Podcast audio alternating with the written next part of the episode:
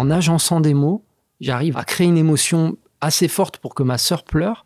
Ça, c'était quelque chose qui me dépassait et ça relevait de la magie. Et tout de suite, là, j'ai compris en fait que jouer avec les mots, c'était de l'alchimie. C'était quelque chose qui pouvait être puissant. Bonjour à toutes et à tous, je suis Alexandre Mars et vous êtes sur RCJ. Je suis ravi de vous retrouver pour un nouvel épisode de Pause, le podcast où on prend le temps. Le temps de s'arrêter, le temps d'écouter, le temps d'explorer, le temps de rire. Chaque épisode est l'occasion de marquer un temps d'arrêt pour aller à la rencontre de mes invités. Ces femmes et ces hommes sont artistes, chefs d'entreprise, écrivains, entrepreneurs, sportifs ou activistes, et ils ont accepté, le temps d'une pause, de nous livrer les dessous et les secrets de leur parcours. J'entends parler pour la première fois de mon invité du jour quand j'habitais euh, aux États-Unis, à New York. Et je viens en France et je passe euh, du temps avec euh, mon, copain grand corps malade. il me dit Alexandre, tu dois le rencontrer. Ça prend quelques temps, je vais même dire quelques années, et finalement, je le rencontre. Et je me dis, mais c'est quand même incroyable dans ce corps d'avoir autant de douceur, de gentillesse, de talent, d'honnêteté. Et eh bah oui, il a tout. Ah, c'est un poète, un rappeur, un écrivain, un chanteur. Il a une plume puissante et aiguisée qui a su séduire le monde entier à travers son roman, son premier roman qui s'appelle Petit Pays. Il est né au Burundi d'un père français et d'une mère rwandaise. Il débarque à Versailles à l'âge de 14 ans pour fuir le génocide rwandais. Très jeune, il se réfugie dans les mots pour mieux comprendre et affronter ce qu'il se passait autour de lui. Un amour de l'écriture qui se confirme lorsqu'il découvre la musique, le hip-hop et le rap à l'adolescence. Pourtant, c'est la finance qu'il choisit d'étudier après le lycée. Mais au bout de quelques années, ses premiers amours reprennent le dessus et il décide de tout quitter pour suivre sa passion. Comment a-t-il vécu les événements terribles des années 90 en Afrique de l'Est? Comment se construire et se reconstruire après de telles blessures d'enfance En quoi l'écriture l'a sauvé selon lui Quel est son processus de création Le temps d'une pause, il revient sur son parcours hors norme en évoquant ses débuts dans la finance, ses inspirations, ses succès musicaux-littéraires, ses blessures, ses prochains projets et son petit pays. Bonjour Gaël Faye. Bonjour. Comment tu vas? Ça va très bien, merci. On a la chance de t'attraper en vol. Aujourd'hui, tu n'habites plus la France puisque tu as décidé, il y a un certain nombre d'années de ça, de repartir en Afrique de l'Est, pas au Burundi où tu as grandi, mais au Rwanda. Oui, euh, c'est-à-dire que quand je ne suis pas en tournée euh, ou que j'ai pas un projet qui sort, j'habite à Kigali, ouais, avec euh, ma petite famille. Donc tu as une épouse, Violaine, ouais deux filles. C'était plutôt Violaine, c'était plutôt toi? Non, c'était nous deux parce que moi je suis né, j'ai grandi euh, au Burundi. Ma mère était une réfugiée rwandaise. Toute la famille de ma mère était, euh, était des réfugiés rwandais qui avaient fui les massacres des années 60. donc le Rwanda, je ne le connaissais pas.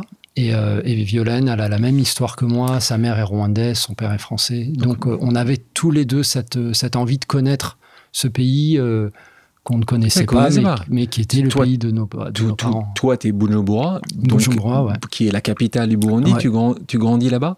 Tu as une petite sœur qui s'appelle Johanna. À quoi ressemble ton enfance? La liberté absolue le, et la nature. Euh, l'amusement, les, couleurs. Il y avait beaucoup de couleurs dans cette enfance. Euh, donc ouais, c'est une enfance euh, très douce et, saturée de, sensations. Et les gens ne nous voient pas parce que c'est pas filmé ce podcast, mais tu as le sourire. Tu as, un mm. sourire, je te vois des yeux un peu partir dans l'horizon mm. lointain et je te vois sourire. Donc ça prouve que ça se passait bien. Ça se passait un peu moins bien entre tes parents. Ouais. Ça commençait très tôt, ça? Est-ce que mm. Les blessures euh, infinies de ta maman euh, ressortaient Ton papa qui était là-bas, parce que lui, il avait un job aussi là-bas, c'est pour ça qu'il s'est retrouvé là. À quel moment tu l'as senti, ça? Tu fais partie. Ils ont divorcé, t'avais quel âge quand ils ont divorcé? J'étais tout petit, j'avais euh, j'avais 4 ans, donc moi j'ai même pas de souvenir de mes parents ensemble, si tu veux. Donc, qui s'en va? Qui s'en va, c'est. Bah, disons que qui se séparent et, euh, et, ma mère euh, s'installe en France. Oui, c'est ça. S'installer en France. et mon père qui est français et a été euh, reste, au Burundi. c'est un peu le, monde, le monde à l'envers. Mais toi, tu restes avec ton papa à ce moment-là. Donc il y a quand même une, pour toi une déchirure comme n'importe quel jeune de mhm. voir un de ses deux parents, mais en plus quand la maman, il y a quand même une relation. Et, et, et, ce que tu expliques, c'est qu'à ce moment-là, tu comprends assez vite parce que tu écris en fait. Tu écris à ta maman. Assez, bah, assez, jeune. Bah, c'est-à-dire que le, je pense que ma première relation au mot, c'est les lettres. C'était une, une, époque où on écrivait des lettres, le téléphone était trop cher. donc j'ai j'ai ces souvenirs de ces lettres euh, chaque semaine. Ma mère qui envoyait aussi des cartes postales. Donc de cette Toi, c'est des lettres et ta maman, c'était des cartes postales? Ouais, elle envoyait souvent des cartes postales de, Versailles. Ou, ou de, parfois, elle faisait, voilà, elle faisait des voyages.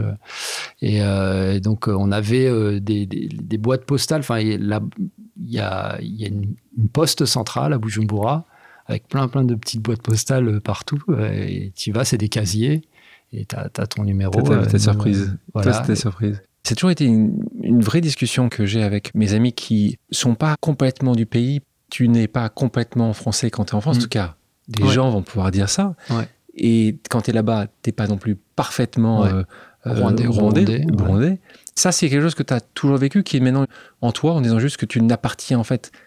Enfin, encore une fois, mm. je, sais très bien que c'est pas ce que je pense. mais, mais est-ce que tu penses que, ce côté d'appartenance ça s'est fait en plusieurs temps, c'est-à-dire que Bujumbura, c'était, disons, comme un, pays à l'intérieur du pays. Euh, Bujumbura, c'est la capitale, les gens parlent français, enfin, parlaient français à l'époque. Euh, il y avait, il y avait beaucoup d'enfants métis. Donc, disons que moi, je m'y retrouvais dans, cette ville. Euh, j'appartenais à cette ville. Je me rendais compte, par contre, quand j'allais à la campagne, et on y allait souvent avec mon père, parce qu'il travaillait beaucoup à l'intérieur du pays. Euh, bah là, oui, on, m'appelle le Muzungu, donc le petit blanc. Je sentais qu'il y avait quand même une distance entre un petit Burundais de la campagne euh, et, moi. Euh, il y, a, y a une chose qui a beaucoup joué aussi sur cette distance, c'est la, langue. C'est-à-dire que ma mère est partie très tôt et donc j'ai pas j'ai pas acquis les, bases de, du Kirundi ou du Kinyarwanda. Euh, et donc après, j'étais dans une école française, on parlait français à la maison. Donc c'est vrai que c'est une, c'est une langue que je ne parlais pas couramment, je, je la comprenais. Enfin, mais tu la parlais pas, t'étais, ouais. Et euh, mais moi, mon vrai premier choc, c'était euh, l'arrivée en France, effectivement. Parce que d'un coup, de, de, passer de cette sensation d'être métis ou blanc, et puis être noir dans, dans, voilà, dans une société blanche, Là, je me suis dit, mais finalement, qu'est-ce que je suis? Et, euh, à l'adolescence, euh, c'est des questions qui peuvent devenir euh, rapidement aiguës et problématiques. On est en 1993, guerre civile déclarée, 94, génocide, hein, mm. c'est le terme qu'il faut utiliser. Tu as 800 000 personnes qui, qui vont être tuées. les Tutsis. Les Tutsis. On est en face des Hutus. et, et d'ailleurs, c'est marrant parce que moi, je me souviens pour avoir visité ce très beau pays qu'est le Rwanda, et d'avoir passé du temps avec des amis rwandais, je posais cette question un peu, un peu simpliste à mes amis en disant mais c'était après le génocide et je dis et toi euh, quelle ethnie? Ouais. et la réponse qu'avaient mes amis était chaque fois la même rwandais. Et, je pouvais pas être je te donnerais la même. Enfin si enfin, aujourd'hui quelqu'un me me demanderait euh, tu es Hutu Tutsi, je dirais non, je, suis Rwandais. Il faut savoir que les catégories de Hutu et Tutsi sont des catégories qui ont été artificiellement fabriquées lors de la colonisation. Donc c'est en ça que que c'est pas des, des, catégories pertinentes. Euh, était, euh, était Hutu euh, celui qui cultivait la terre, était Tutsi celui qui avait du bétail, mais c'était c'était c'était des classes sociales euh, et, on pouvait évoluer dans ces classes. Bon, la, la, vache était la, euh, on va dire, la valeur, oui, la, valeur, suprême absolue dans, dans, la société. Donc celui qui avait les vaches était le riche, donc était Tutsi, mais un, riche agriculteur pouvait devenir Tutsi en, ayant, en, ayant des vaches. Et donc dans une même fratrie, voilà, c'était mouvant, c'est-à-dire que c'est pas figé. La colonisation a racialisé en fait la population euh, rwandaise en disant celui qui est grand et mince est Tutsi, celui qui est, petit trapu avec un nez de telle dimension est Hutu, et, et, et a figé euh, ses identités. Et donc c'est en ça que, que c'est complètement artificiel. Et quand on dit ethnie, si on, on c'est pas une ethnie, c'est même voilà, quand exactement. tu me pour le tribu, c'est pas une tribu, c'est pas une ethnie en fait. Parce que dans les dans les ethnies, c'est une classe sociale plutôt. Voilà. Oui, euh, historiquement. Historiquement, c'est une classe sociale. Avant la colonisation, c'est une classe sociale. Euh, et, et, si tu veux, euh, cette question de l'ethnie racialisée, ça, ça a été après utilisé politiquement bon, ben, par, par la Belgique qui était, le, qui était le colonisateur de l'époque, et puis ensuite par les pouvoirs Hutus qui, qui, ont, qui, qui, ont pris le pouvoir en, à partir des indépendances. Oui, parce qu'il y a plus, de facto, il y a plus de Hutus que Tutsis. Ouais. Et donc, évidemment, dans les élections. Là, je parle du Rwanda, parce que le Burundi, c'est encore, encore, une autre histoire. Ouais, mais aussi parce que tu avais une immigration qui a fait que c'est devenu une autre histoire. Oui, enfin, il y a la même configuration ethnique, c'est la même histoire de fabrication euh, de, de, voilà, de, de, ces ethnies racialisées. Euh, mais par contre, euh, à l'indépendance, ce sont les Tutsis qui prennent le pouvoir. Donc c'est comme un, c'est comme voilà, c'est un miroir inversé. Ouais.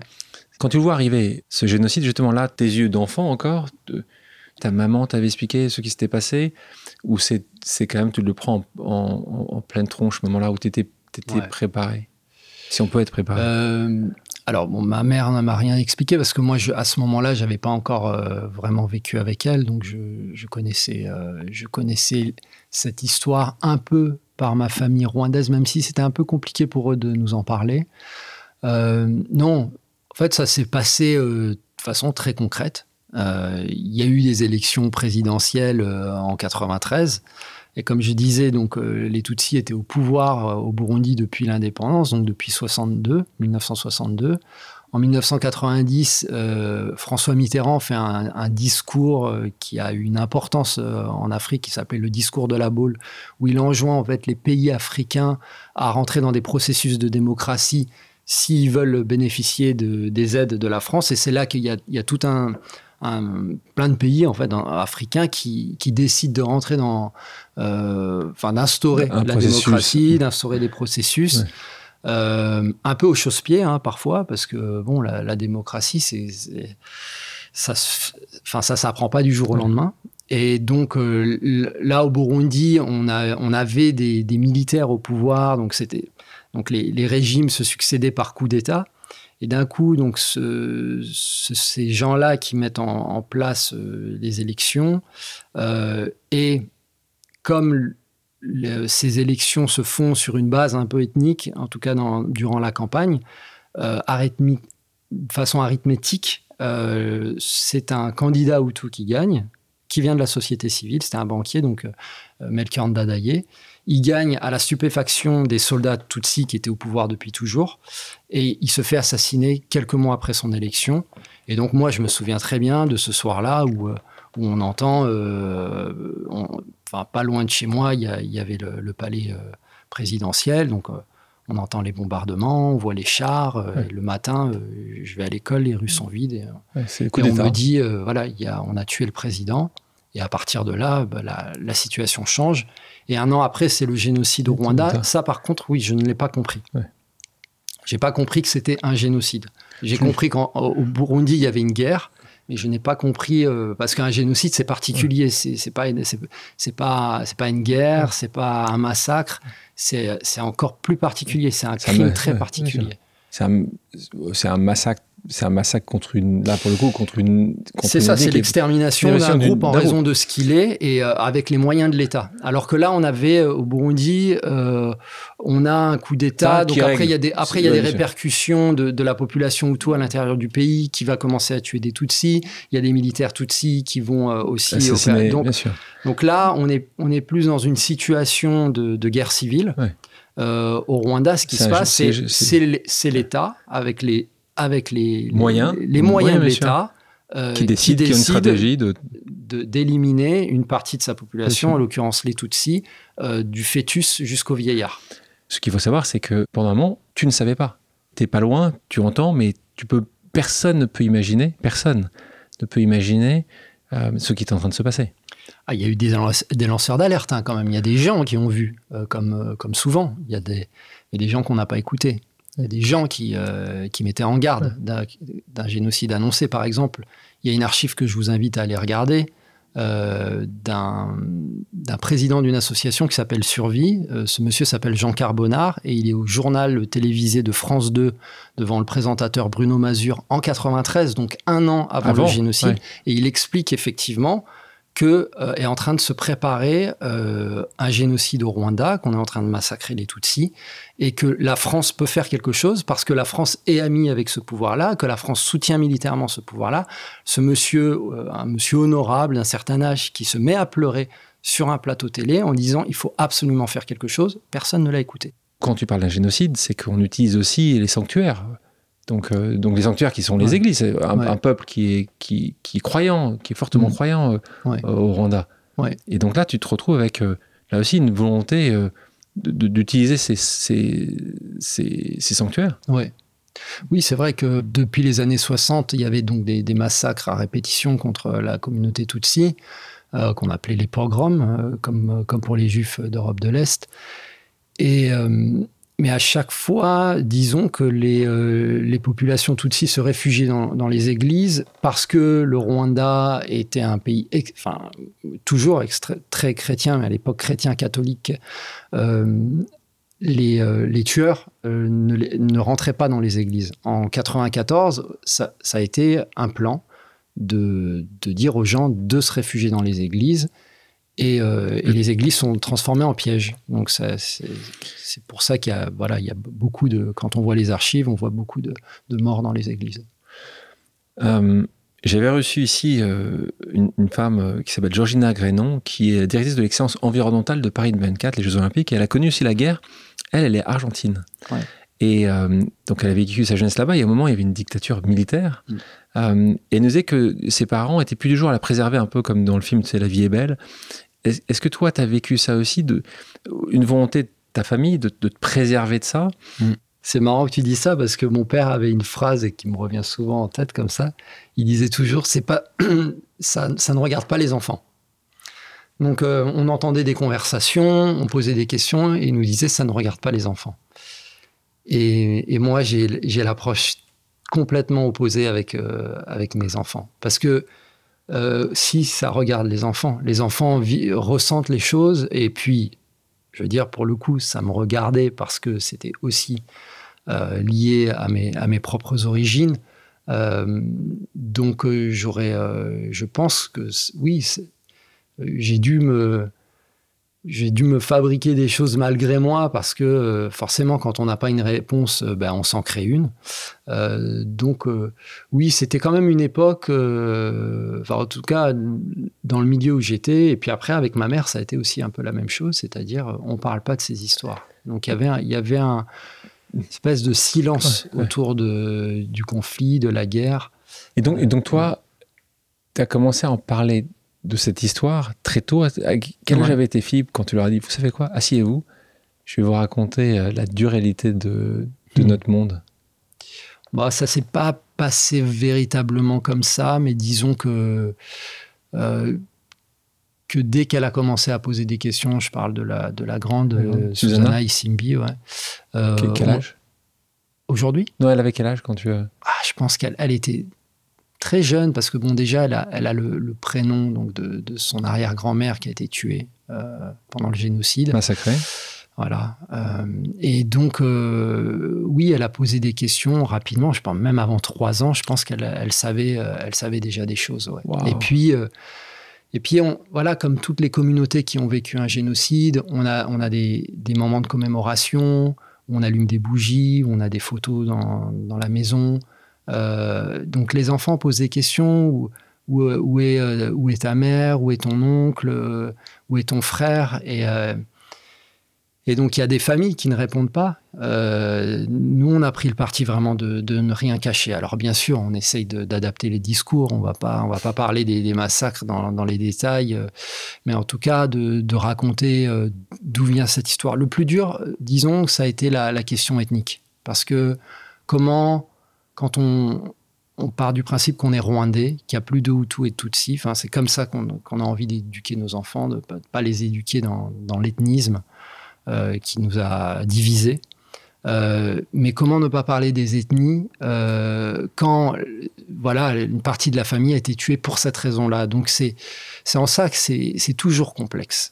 Les, gens voudraient que ce soit simple, mais, euh, mais les histoires de transmission sont extrêmement complexes et c'est pas parce qu'on le dit une fois que ça suffit, il faut le, faut le redire à d'autres, à d'autres moments, à d'autres âges.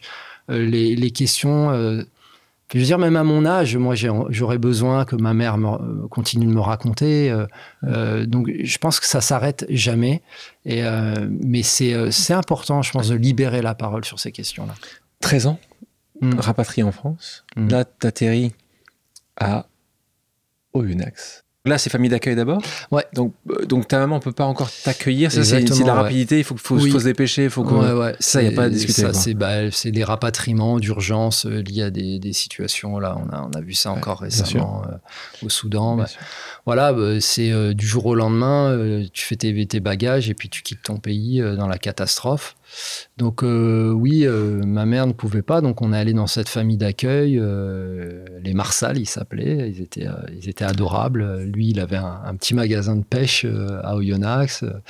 Elle, elle était comptable. Ils avaient un, garçon qui avait, qui avait un an de moins que ma sœur, donc à l'époque, il devait avoir 8 ans. 8 ans, c'est ça. Et, il, tu restes combien de temps là-bas? Le petit Pierre. je, reste, je reste un trimestre plus un été. Au bout d'un trimestre, ta maman vous accueille, toi et ta petite sœur.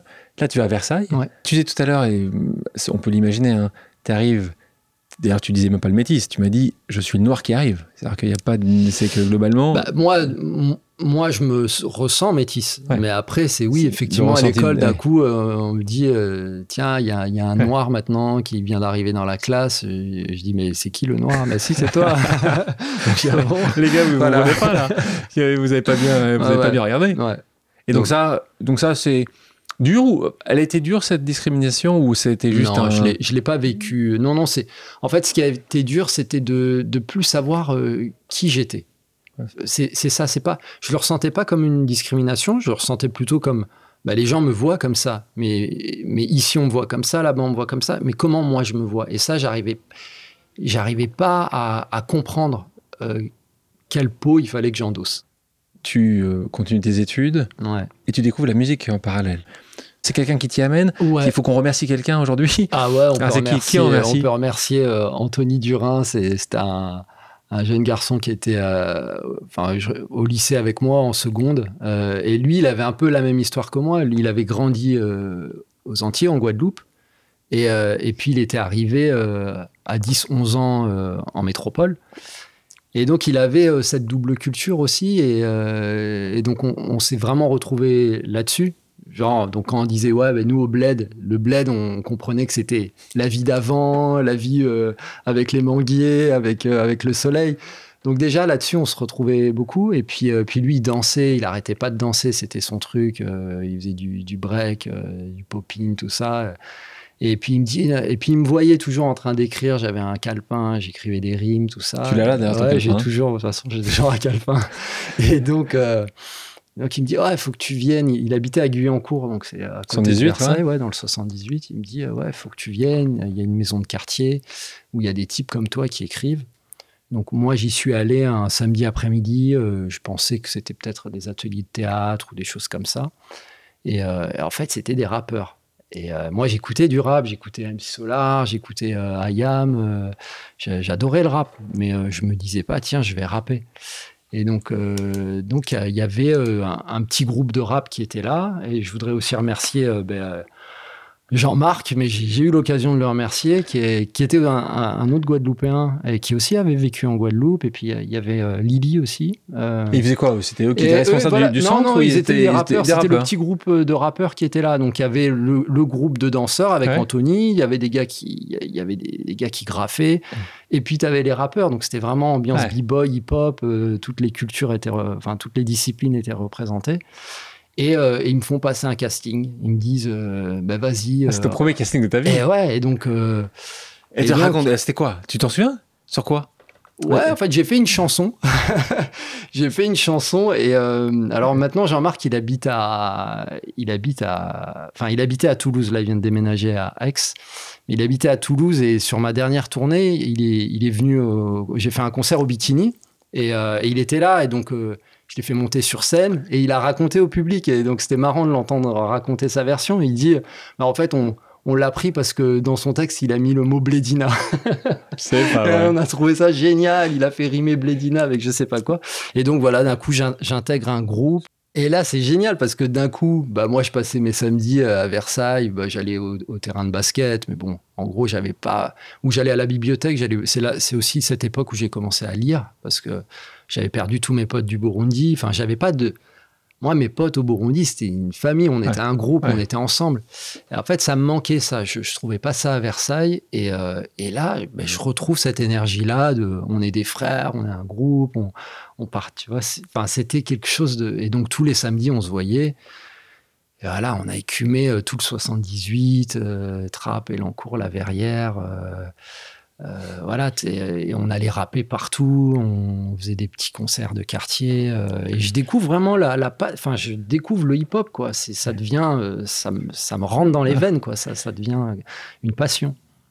qu'est-ce qui, quand tu parles de passion, qu'est-ce qui te plaît à ce point-là dans le Alors moi, je suis, je suis fan hein, du hip-hop, mais qu'est-ce qui te plaît? C'est quoi? C'est le message qui est porté? C'est, c'est, c'est la culture, culture assez américaine. Et, c'était un peu tout, mais qu'est-ce qui, si tu dois définir aujourd'hui, quand tu regardes avec tes yeux de, mm. de lycéen, qu'est-ce qui te plaît autant que ça? Mais c'est que tu transformes euh, toute l'énergie, même la mauvaise que tu as en toi, en positif. En art, tu, tu, tu crées, tu, euh, tu es là pour, euh, pour le lien, tu es là pour, euh, pour la camaraderie. Donc, même si tu as une colère, tu as une frustration, tu as, quelque chose que. Tu vois, moi, comme je disais, j'arrivais pas à parler à la maison. Je voulais parler avec ma mère, je voulais raconter mon histoire, je voulais qu'elle me raconte la sienne. C'était pas possible. Il n'y avait pas d'espace d'expression, je ressentais pas d'espace d'expression autour de moi. Et là, je trouve cette liberté avec des gens qui t'écoutent et en plus qui disent, ouais, qui te tapent dans la main en disant, ouais, c'est génial, euh, euh, tu viens de dire ça, c'est super. Question d'ailleurs pour, pour, les gens qui nous écoutent, nos, auditrices et auditeurs. Euh, dans tout ce qu'on fait, parfois, on, est on se juge par rapport aux autres. Assez jeune, toi, rapidement, tu as compris que tu avais un truc en plus que les autres? Les gens, tu le voyais ou est-ce que tu étais juste moyen ou tout de suite, tu as été très très bon? J'ai envie de savoir. Est-ce que tout de suite, ils se sont dit, putain, il a un il a son style, a son écriture, où, toi tu disais, voilà, t'es sympa, t'es, es, comme Jean-Marc et d'autres, vous êtes bon, mais où tout de suite t'étais au-dessus des autres? Alors c'est, étonnant, mais j'avais pas du tout un rapport euh, à la compétition. Euh, c'est-à-dire, j'avais pas un rapport comme ça. Moi, je, voulais passer des bons moments. Et donc, je, je jugeais pas. Euh, c'était vraiment une époque où je ne jugeais pas. Je me disais pas, ça c'est moins bien ou ça c'est bien. Et donc, je, vraiment là, j'essaye de, de, te répondre le plus honnêtement possible. Ouais, honnêtement, je j'ai pas ce souvenir. Mais dans les yeux des autres, quand les gens disaient, ils disaient, tu sentais que les gens applaudissaient un peu plus quand c'était toi, ou ils avaient un peu plus envie de t'avoir, ou pas vraiment? Ah, Il faudrait leur demander, je sais, je sais pas. Par contre, là, il y, a une chose qui était magique pour moi à cette époque-là, c'est que quand je racontais des choses personnelles et que je faisais mon, mais le premier texte, en fait, je les faisais à ma sœur, à ma petite sœur. Je disais, euh, moi j'habitais au rez-de-chaussée d'un lit superposé. Donc euh, j'étais en bas, elle était en haut. tout entendu, et Je lui disais, euh, Johanna, je vais, je vais te faire là, je viens, je viens d'écrire un texte, je vais te le faire. Et je me souviens des larmes de ma sœur. Et ce sentiment-là était incroyable de, de, me dire, en agençant des mots, j'arrive à, à, à créer une émotion assez forte pour que ma sœur pleure ça, c'était quelque chose qui me dépassait. Et, ça, relevait de la magie. Et, tout de suite, là, j'ai compris en fait que, que jouer avec les mots, c'était de l'alchimie. C'était quelque chose qui pouvait être puissant. Je t'assure, vous n'êtes pas nombreux à savoir le faire quand même. Faire pleurer des gens, tu vois, je, pense que c'est un, talent. C'est peut-être là-dessus que je peux te dire que effectivement, il je, y, y, avait un mystère autour de. Je me disais pas, je suis fort, mais je me disais, il y a un mystère, il y a quelque chose. Comme j'y arrive. Bah après, je me disais peut-être que d'autres y arrivent, mais moi, moi, à mon petit niveau à ce moment-là, dans cette chambre euh, d'adolescent, qu'est-ce qui, comment, comment, j'arrive à faire ça Justement, là, quand tu vois ça, à un moment, tu, tu, tu te poses la question aussi en disant, mais c'est ça que j'ai envie de faire plus tard? Jamais. Ah ben jamais. C'est juste à la cool le samedi. Euh. Ah non, moi je, moi cherchais un groupe, je cherchais euh, une famille en fait. Une famille. Cherchais une famille, j'avais cette passion, mais c'était pas un métier. Non, non. T'as ton bac. Ouais. Et là, écoutez bien, écoutez bien ce que je vais vous dire. Gaël va, et là c'est quand même étonnant pour un amoureux des mots comme toi, là tu vas plutôt prendre l'amoureux des chiffres, hein, parce que tu mmh. vas euh, dans la finance. Tu suis des cours de finance à l'université, tu intègres l'école de commerce via le CNAM, hein. mm. tu obtiens ensuite un master de finance à mm. l'école nationale d'assurance. Mm. Euh, pourquoi ce choix Parce que justement, il fallait. Parce que pour toi, encore une fois, c'est compliqué à comprendre quand les gens connaissent ton parcours après. Euh, mais ce moment-là, c'est la sécurité que tu cherchais absolument, c'était la sécurité de l'emploi. Tu avais un intérêt quand même existant pour, pour les chiffres, en plus des mots Ou tu dis juste, je veux avoir un emploi, les gars, il faut que, il faut que, faut que je me construise Ouais, en fait, c'est ce qui est drôle, enfin, pas drôle, mais c'est-à-dire, j'étais aussi un peu idéaliste.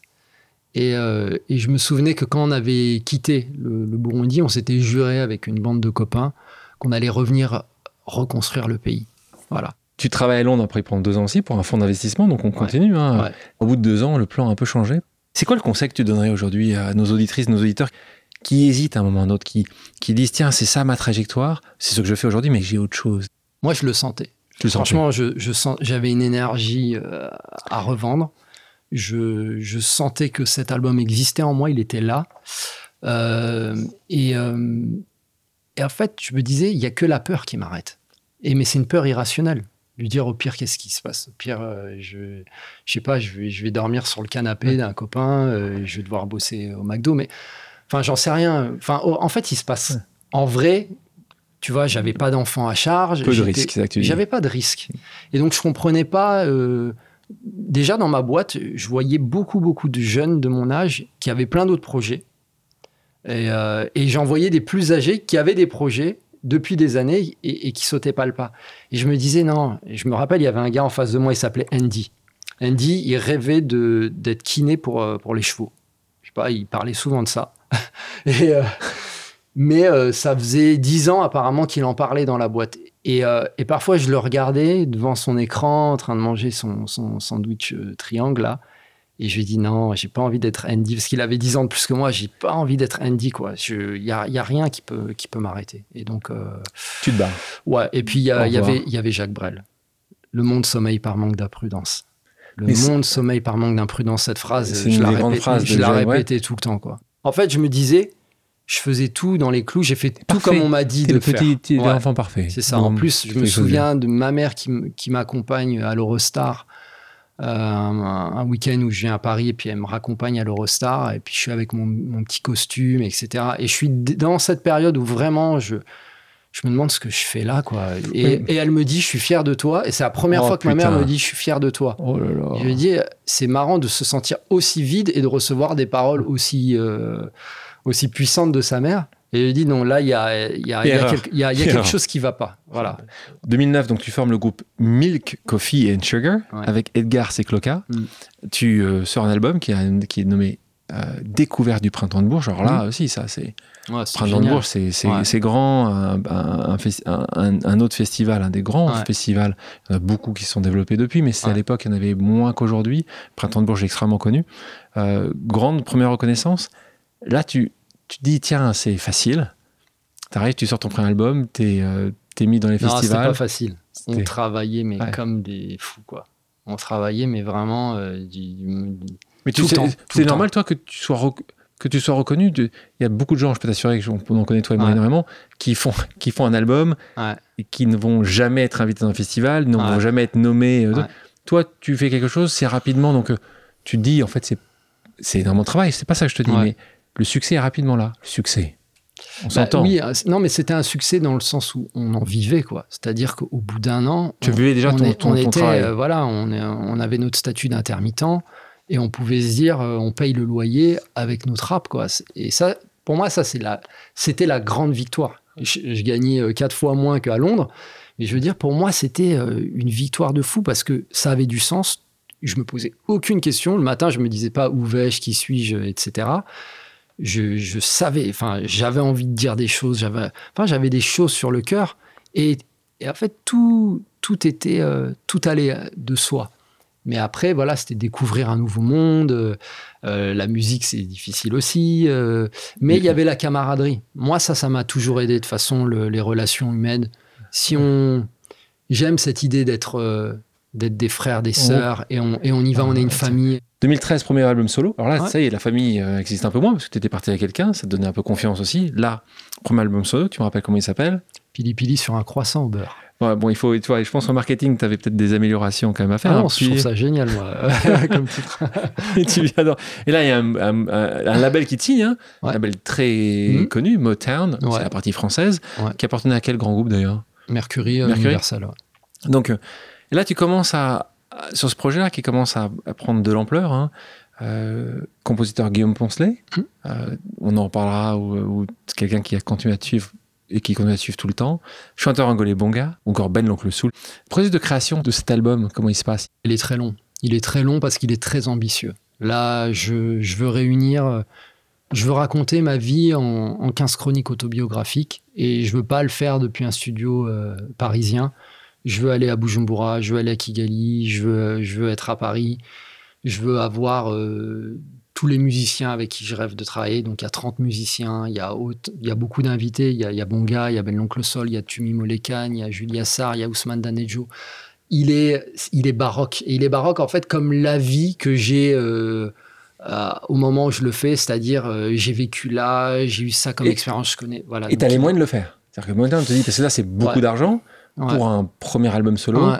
et ils te disent, on a conscience on le fait. Alors là où je suis fier, c'est que j'avais créé mon label avec, euh, bah, avec Edgar. Ouais. Et, euh, et donc, on a, on a autofinancé notre album. C'est pas Motown, il ne fait que. On est en Que licence.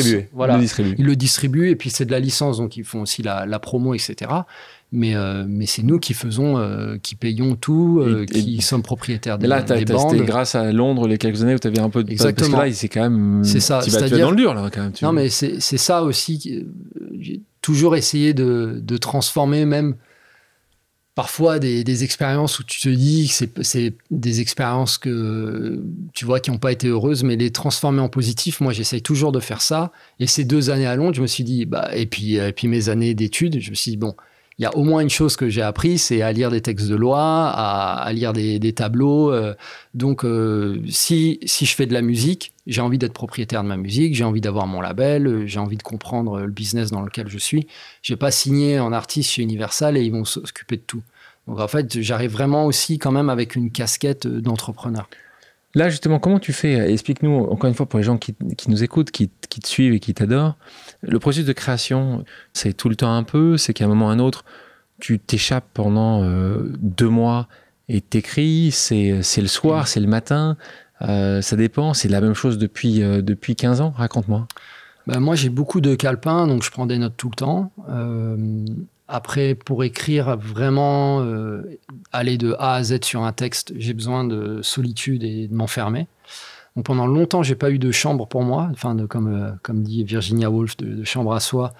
Donc euh, souvent, j'ai écrit beaucoup dans la voiture. Je descendais dans le parking parce qu'il y avait les, enfants euh, dans, l'appartement, on vivait dans un petit appart, donc j'écrivais voilà dans la voiture comme plein de, rappeurs ont fait hein, parce que le, son est très bon dans la voiture tu, tu mets ton instru t'as as les bonnes basses et c'est bien insonorisé et t'es- tu peux faire ça à n'importe quelle heure tu déranges personne Euh, et puis euh, voilà après ça c'est la partie très solitaire de l'écriture mais ensuite il y a la partie musicale où là je suis avec les musiciens moi bien sûr je compose un peu je viens avec des idées de mélodie etc L'un des méchants termine disque d'or. Mm. Euh, donc, tu l'as eu Ton disque ouais. d'or. ouais ouais je l'ai eu ouais, ouais, T'as eu. Ça, va, c'était Ouais. pas cinq albums après, quand même. C'était oui oui l'album après. ah oui oui Avant d'aller plus loin sur la suite de ta carrière, une deuxième pause amicale. Quelqu'un que tu connais bien a voulu, pas voulu, je lui ai demandé, mais il a eu la gentillesse d'accepter, quelqu'un que j'aime aussi beaucoup. On écoute Ben Mazuet. Salut Gaël. Euh, J'ai pas vraiment de questions, moi. Je, je voulais juste te faire un petit message euh, solidaire parce que je crois savoir qu'en ce moment tu es euh, en période de- d'écriture, comme on dit, de création. Et moi-même étant euh, rentré dans cette période il y a quelques semaines euh, désormais, je me rends compte euh, combien c'est particulier, pour pas dire déstabilisant, parfois un petit peu difficile. Ça fait rentrer le doute profondément à l'intérieur de nos journées. Et ça met pas mal de questions en branle pour pouvoir justement bah, écrire, créer, inventer, jouer. Euh, c'est une période nécessaire, c'est une période euh, qui, l'après, quand on se retourne, peut être belle, magnifique, mais, euh, mais angoissante, pour le moins angoissante. Donc voilà, solidarité avec toi et à bientôt. Ah, ça fait plaisir. Bah, en fait, ça, ça me fait plaisir parce que parce que j'ai l'impression avec avec Ben et Fabien pour une autre raison parce qu'ils ont vraiment vraiment des, des tempéraments très très différents mais mais de partager un, une manière de vivre et c'est vrai que ben, le voilà, la vie que j'ai, euh, c'est pas, je peux pas en parler avec tout le monde. Euh, enfin, je peux en parler avec tout le monde, mais tout le monde ne ressent pas de l'intérieur. Et je sais euh, ce, que raconte Ben. Moi, je le vis de l'intérieur. Et donc, quand on, c'est très profond en fait. Quand on, quand on a des discussions ensemble, c'est, c'est fabuleux parce que on se comprend, on, se, on, se, comprend au mot près, dans la sensation. Voilà. Donc. Merci. Merci. Ben. En 2016, et là, on te contacte, c'est Grasset euh, qui te contacte. Tu l'avais écrit ce roman ou ils te font une commande en fait? On parle de Petit Pays, où toi tu avais commencé à écrire tout ça? Non, j'ai rencontré euh, une éditrice indépendante en ben, l'année de la sortie de mon premier album, Pili sur un croissant en beurre. Euh, et euh, c'est donc elle m'écrit euh, sur un de mes réseaux sociaux, euh, un de mes réseaux sociaux, et, et, elle me dit voilà, mon fils écoute vos chansons. J'ai découvert voilà votre écriture, j'aimerais vous rencontrer et lors de, du café qu'on prend, elle me demande si j'écris autre chose que des chansons et si j'avais déjà pensé à écrire un roman. Et donc oui, moi j'ai des notes de début de roman, des choses comme ça. Donc je commence à lui faire lire des choses que j'ai. Et, euh, et, puis il y avait euh, il y avait 30 pages du début de Petit Pays et elle me dit il faut que tu rencontres euh, une de mes amies, une éditrice chez Grasset. Et donc elle, m'amène chez Grasset. Donc Grasset lit les, les, 30 premières pages. Dans un premier temps, ils me disent on, on signe pas un primo romancier sur 30 pages, donc il faut terminer. Et puis quelques jours après, il me rappelle, il dit on va quand même, euh, on, va vous signer parce que euh, on est confiant. Et donc euh, voilà, c'est ça tombe super bien parce que mon groupe s'arrête à ce moment-là. Moi, je, suis un peu dégoûté de la musique. j'ai besoin de prendre du recul et, et donc voilà, je j'ai du, du, temps devant moi pour, pour écrire. Ça te paraissait évident que ton qu'un roman allait, allait traiter ce sujet-là? Là, on parle on en parlait au début de ce moment ensemble. Mm. C'est on parle du génocide, on parle encore une fois à hauteur euh, d'yeux d'enfant, comme tu le mm. dis, c'est le Gabriel, le Gaël Gabriel, qui voit ça. C'est une histoire, euh, comme on dit, quasi autobiographique. Moi, je l'ai pas vécu comme ça. tu as pas vécu comme non, j'ai pas. Moi, j'ai vécu ça comme de la fiction. Je m'appuie sur des sentiments qui m'ont traversé, sur des, choses qui, qui ont pu exister. Pour, moi, écrire un roman, il faut que ce soit plausible, mais pas que ce soit euh, véridique. Parce que véridique, sinon, tu écris une autobiographie. Bien sûr. Euh, et, je suis, je serais incapable d'écrire une autobiographie. C'est trop difficile. J'ai pas envie de me fâcher avec les gens que j'aime. Enfin, voilà, c'est pas. Donc, non, non. C'est une fiction. Ouais, pour moi, c'est une fiction euh, totale. Mais bon, c'est sûr qu'on a, on, peut penser que Gabriel, c'est Gaël parce que. Oui, mais ça, tu aurais, pu, aurais pu éloigner, tu aurais pu te dire. Robert, ça aurait été plus simple que là, Exactement, mais c'est des, des, questions que je me suis posées. il y a beaucoup de choses qui sont quand même très, Exactement. très, très euh, similaires à ton existence. Exactement. Et euh, je me suis beaucoup posé de questions. Euh, et après, je me suis dit, mais est-ce que ces questions-là, elles me concernent? Parce que là, c'est en fait, tu écris en pensant au public. Moi, il faut que j'écrive en pensant à moi et à mon plaisir d'écrire et à mon envie d'écrire. Et donc, et aussi à. Pas une seule fois quand tu écris, tu penses au public? Ah non, il faut que je l'oublie. Hein. Ah non, il faut que je l'oublie. Ah non, sinon, euh, sinon ça va pas du tout. Il faut que je pense à moi, à, mon, à, mon, regard et à ma sensation. Souvent, les gens qui écrivent des livres euh, sont très heureux quand le livre sort, mais c'est un processus de création très difficile, très long. Hmm.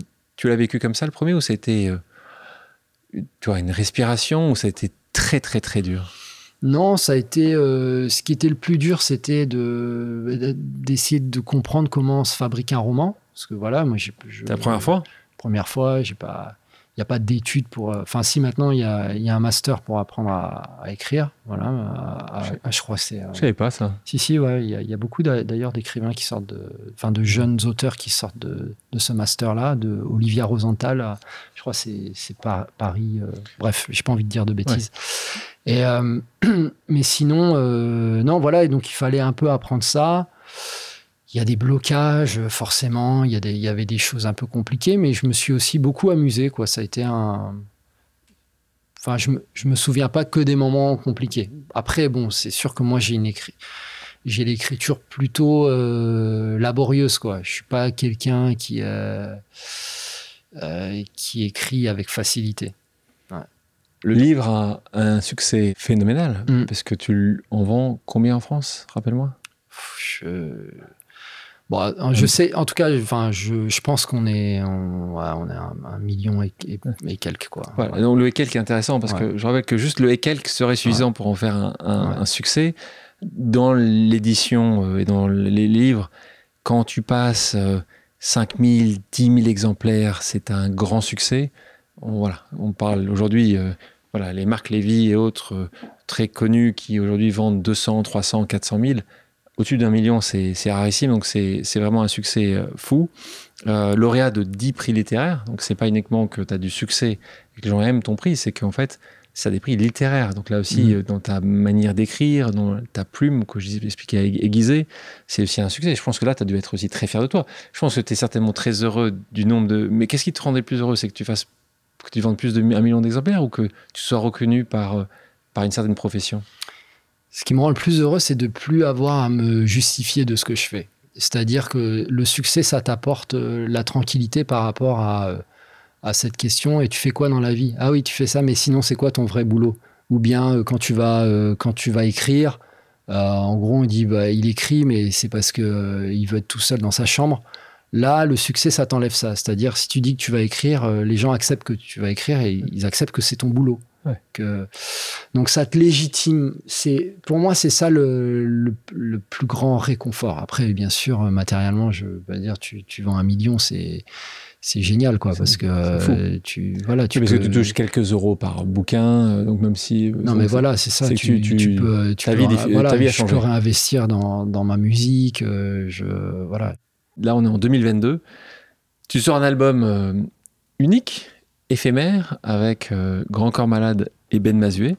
Euh, donc c'est assez marrant parce que là, tu vois, j'ai- dans Pause, alors là, c'est surtout la chance que, que nous avons avec nos- mes auditrices et mes auditeurs, on vous aurait eu tous les trois. Donc pour, pour, pour, pour vous qui m'écoutez, euh, n'hésitez pas à réécouter celui ou d'écouter la première fois celui de Ben Mazué, celui de Grand Corps Malade.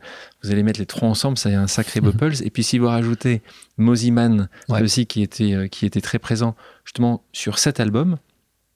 Euh, mais avant, ça, euh, qu'on rentre sur ce projet-là, euh, je te propose une nouvelle pause amicale. On l'écoute. Salut Gaël, c'est Fabien. Gaël, j'avais une question pour toi, peut-être euh, la question la plus importante. Gaël, cette nuit-là, où tout est parti en vrille et où on a kidnappé un célèbre chanteur, j'aimerais savoir, à ton avis, c'est qui le plus fautif entre toi, Ben et moi? Évidemment, je pense que les torts sont partagés, mais je pense qu'il y en a un qui est plus fautif que les autres. Et moi, personnellement, je pense que c'est toi. Voilà, je voulais te le dire. Maintenant, euh, à toi de me dire ce que, ce que tu en penses. Faut que tu dises la vérité. Euh, ouais, faut que je dise la vérité. Non, je suis assez d'accord avec lui. Parce que euh, c'est moi qui suis violent. Franchement, faut arrêter d'être violent, quoi. Ouais. Mais bon. je vais m'arrêter là. Mais bon. Il en a qui méritent, ça que tu veux dire Non, non, c'est pas ça. Mais c'est qu'attends, ils m'ont quand même poussé, quoi. Il avait qu'à pas voler la, la victoire. La victoire. Donc, c'est l'histoire. Donc, merci, merci Fabien. Euh, et on l'entend, Fabien, qui est dans sa voiture. Tu entends peut-être Ouais, un- il est que- toujours dans sa voiture. Il est souvent dans sa voiture, Fabien. ouais. Il aime bien la Ouais. voiture. Toi, c'est peut-être comme, comme toi, il a, il, a, il a fait ses textes dans, dans- C'est ça, dans sa voiture, mais en plus, on le sait, il, il est sur beaucoup de projets, comme d'habitude, beaucoup de projets, son film, son nouvel album, Sa voilà, tournée, sa tournée, Ouais. euh, voilà. ses Et- enfants. Ses enfants. Julia, son épouse, Tout à fait. je l'adore, je l'adore, je kiffe. Il est, il est exceptionnel. Euh, on a de la chance d'avoir des gens exceptionnels qui ont beaucoup de succès. Et tout à l'heure, tu me parlais parfois des gens qui ne redonnent pas. C'est bien l'inverse du spectre, euh, Fabien. Il Ah passe ouais. son temps à Ah ouais. donner, à redonner, à faire attention. quand lui aussi, euh, il, il est bien parfois qu'il fasse un peu attention à lui, un peu plus attention à lui de temps en temps. On est sur ce projet éphémère. Projet éphémère, trois potes qui pensent à ce moment-là en disant tiens, on va faire un truc de dingue. Et Raconte pour les gens qui nous écoutent, pour les gens qui n'ont pas écouté, euh, je vous conseille d'acheter l'album, de regarder sur les plateformes d'écoute euh, éphémères. Raconte-nous un peu justement la genèse de ce projet. À ce moment, qui, qui est le premier qui fait euh, signe à l'autre euh, Bah, c'est Fabien qui nous envoie un, un message par WhatsApp. Parce Le qu'il a WhatsApp, le célèbre WhatsApp. Ouais, parce qu'il a discuté avec Jean Rachid, son manager. Et ils se sont dit, mais pourquoi vous feriez pas une dinguerie ensemble tous les trois et donc c'était ça. le, ils se sont dit tiens, on pourrait s'enfermer dans un studio quelques jours et voir ce qui ce qu'il advient. Combien de secondes tu mets pour dire oui? En moi, c'est immédiat. Hein. Tout de suite. Ah ouais, moi je reçois le texto. Le processus de création. Vous prenez un thème. Ouais. Et donc, euh, chacun partait dans son côté, euh, euh, faire une partie, parce que l'objectif, c'était que tous les trois, pour chaque chanson, il y en a six, il y en a sept, rappelle-moi. Il y en a sept, ouais. Il y en a sept. Il devait y en avoir six, je crois qu'il y en a eu un septième. comment ça s'est passé? Bah, Non, on s'était dit qu'il fallait qu'on soit tous les trois sur toutes les chansons. pour pas se retrouver dans une situation où, je sais pas, une radio dise on va diffuser celle-là et qu'il en manque un, ça, ça aurait été dommage. Euh, bah oui, on, se, on discutait. En fait, c'était des discussions. On disait tiens, on pourrait parler de ça. On pourrait, comme euh, comme disait Ben, les enfants quand ils jouent, ils disent on, pourrait être ceci, on pourrait être cela. Donc on, on était euh, ouais, on jouait de, de cette façon-là en disant tiens et pourquoi on ferait pas ci et, on, on, parlerait pas de ça. Et puis après, euh, on tentait. On allait dans un coin, on essayait d'écrire. Et, euh, et, en fait, on a à chaque fois, enfin toutes les discussions ont débouché sur une chanson qui a fini euh, enregistrée. Donc Enfin, il n'y a pas eu de déchets, c'est ça qui, moi, m'a impressionné. Et que je me suis dit, bon, bah, je suis quand même là avec la crème de la crème, quoi. C'est, c'est fou, quoi, de cette, euh, cette, voilà, cette efficacité en si peu de temps. Euh, une chanson par jour, c'est, c'était, fou. Alors, plusieurs choses par rapport à ça. Est-ce que tu as une chanson que tu as préféré écrire de, de ces sept? Hmm. Hmm, ah ouais, il y, en a une, c'est euh, Besoin de rien, parce que c'était un ping-pong avec euh, Fabien. Euh, il écrivait un quatrain, j'en écrivais un autre. Et, on, voilà, et on reprenait. je pense que Fabien aussi, il a bien aimé parce que ça nous a rappelé cette époque des scènes slam, où on, jouait beaucoup comme ça, on fabriquait beaucoup de textes. voilà, on trouvait. je sais pourquoi manières, tu, m'as dit celui-là parce que comme je ne peux pas te demander de me le chanter parce qu'évidemment, comme Fabien n'est pas là et je, je serais bien, bien, bien mal à l'aise de faire du Fabien. Moi, dans, dans ce documentaire euh, que je vous conseille, il y a un moment que j'adore. C'est ce moment où justement on voit ce processus de création et toi, on te voit un peu au loin de cette magnifique demeure, en dessous un, arbre, je sais plus quel, quel était le mm. type d'arbre, et tu commences à. Et on t'entend, euh, parce que tu avais un micro, à, à chanter euh, Tailler la route. Ouais. Et, et les mots que j'espère on va écouter dans quelques secondes, utiliser la même chose. Tu es là. Enfin, moi, je suis bouche bée. Tu peux me la faire, celle-là? Euh, Tout le couplet ou la euh, Tout ce que tu veux. Moi, tu sais, moi, plus on a, plus je suis content. Je vais faire des milliers de miles, me languir de mille romans, m'arrimer au rythme l'enlire, en moi la calme de milliers de mots, admire et le monde, la lune, l'onde de la mer, au loin la lumière de l'aube sur l'eau, en naviguant d'île en îlot, éviter les vagues et livrer combat à l'hydre du mal, j'ai vidé les larmes de longue date, j'habite le large, satifé de l'or des jours qui passent pour raviver l'âme, marcher le feu dans la lanterne jusqu'à l'Alibella. Bam et eh ben c'est kiffant. Euh, et, ce moment-là, on te voit marcher, tout ça, dans, ce, dans un cadre qui est très différent de, de ces paroles, qui sont des paroles extrêmement fortes. Et eh ben, c'est des bons moments. Je te propose une dernière pause amicale, c'est-à-dire qu'on arrive bientôt à un moment où on a passé un temps incroyable avec toi. Une dernière pause amicale de quelqu'un dont tu as parlé tout à l'heure. Bonjour Gaël. Euh, une petite question sur l'art et la politique. Je sais que beaucoup des gens qui t'ont inspiré, que ce soit euh, Aimé Césaire, euh, René Depestre ou plus récemment Harry Belafonte, étaient des, des gens qui étaient des artistes et qui faisaient de la politique. Est-ce que toi aussi tu, tu, considères que ton geste artistique est, est politique? Et est-ce que tu peux nous en parler un peu? Donc, qui est cette personne? C'est euh, bah, mon meilleur ami. Ton meilleur Donc, merci Shaheen d'avoir pris le temps de, de poser cette question et il te connaît donc évidemment très bien. Alors, geste artistique, politique? Euh, Oui, euh, pour moi, de toute façon, euh, prendre la parole, c'est politique, faire de l'art, c'est politique. voilà, même quand tu le veux pas, c'est politique. Si tu as décidé de ne pas parler du monde, c'est une décision. Voilà. Et si tu as décidé d'en parler, c'est une décision. Donc, tu, penses tu penses que tous les artistes pensent comme toi? Non. Non, non, je pense qu'il y a des artistes qui. Bah, D'ailleurs, souvent on entend des artistes qui disent Moi, je fais pas de politique. Euh, moi, je, fais, je suis juste là pour divertir. Mais, euh, mais euh, on, est dans, on est dans un monde où voilà, la prise de parole a forcément une incidence. Voilà. Dans, dans un moment, je sais pas, où où des artistes décident de, de taire, de pas dire ou d'éluder. C'est une posture aussi, autant que celui qui décide de dénoncer. Voilà, c'est. Vous avez une, une chanson, hein Ouais, voilà, on, en, on, en, on en a d'ailleurs. Euh, euh, débattu euh, pendant le, la Ah, résidence éphémère êtes- avec, avec cette chanson La Cause parce qu'on n'était pas d'accord. Vous n'êtes pas pareil. Exactement. Vous trois, vous n'êtes pas Ouais, pareil. Ouais, c'est ça. Euh, quelque chose aussi qui m'intéresse, on parlait de Kigali. T'es quand même loin du centre de ces décisions. Euh, et j'aime beaucoup ça, hein, parce que normalement, euh, dans des périodes qui vont bien, où tu crées, ou une période, un endroit de décision, de décision est très parisien, Mm. toi, euh, tu vas loin, tu viens de temps en temps, tu viens de temps en temps, tu viens trois, quatre fois par an, mais Mm.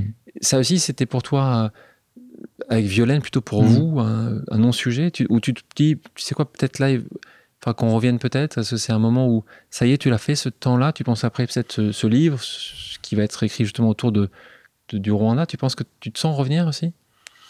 Oui, enfin moi j'ai pas l'impression d'être parti, tu vois, parce que comme comme tu dis, je reviens, donc euh, c'est c'est pas comme dans mon enfance où euh, Oui, bien les sûr. distances étaient.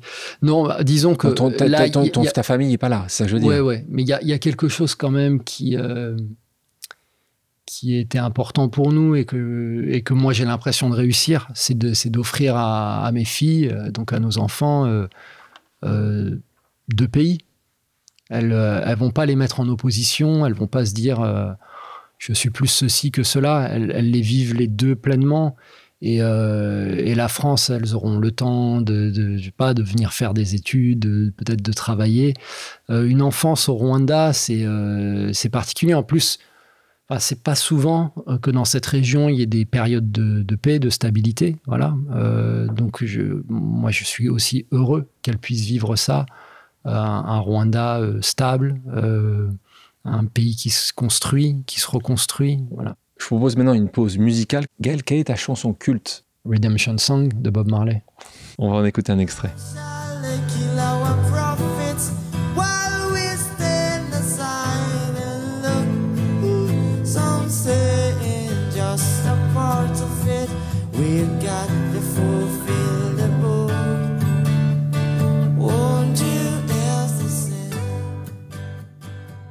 Gaël, merci d'avoir accepté mon invitation. Merci beaucoup pour l'invitation.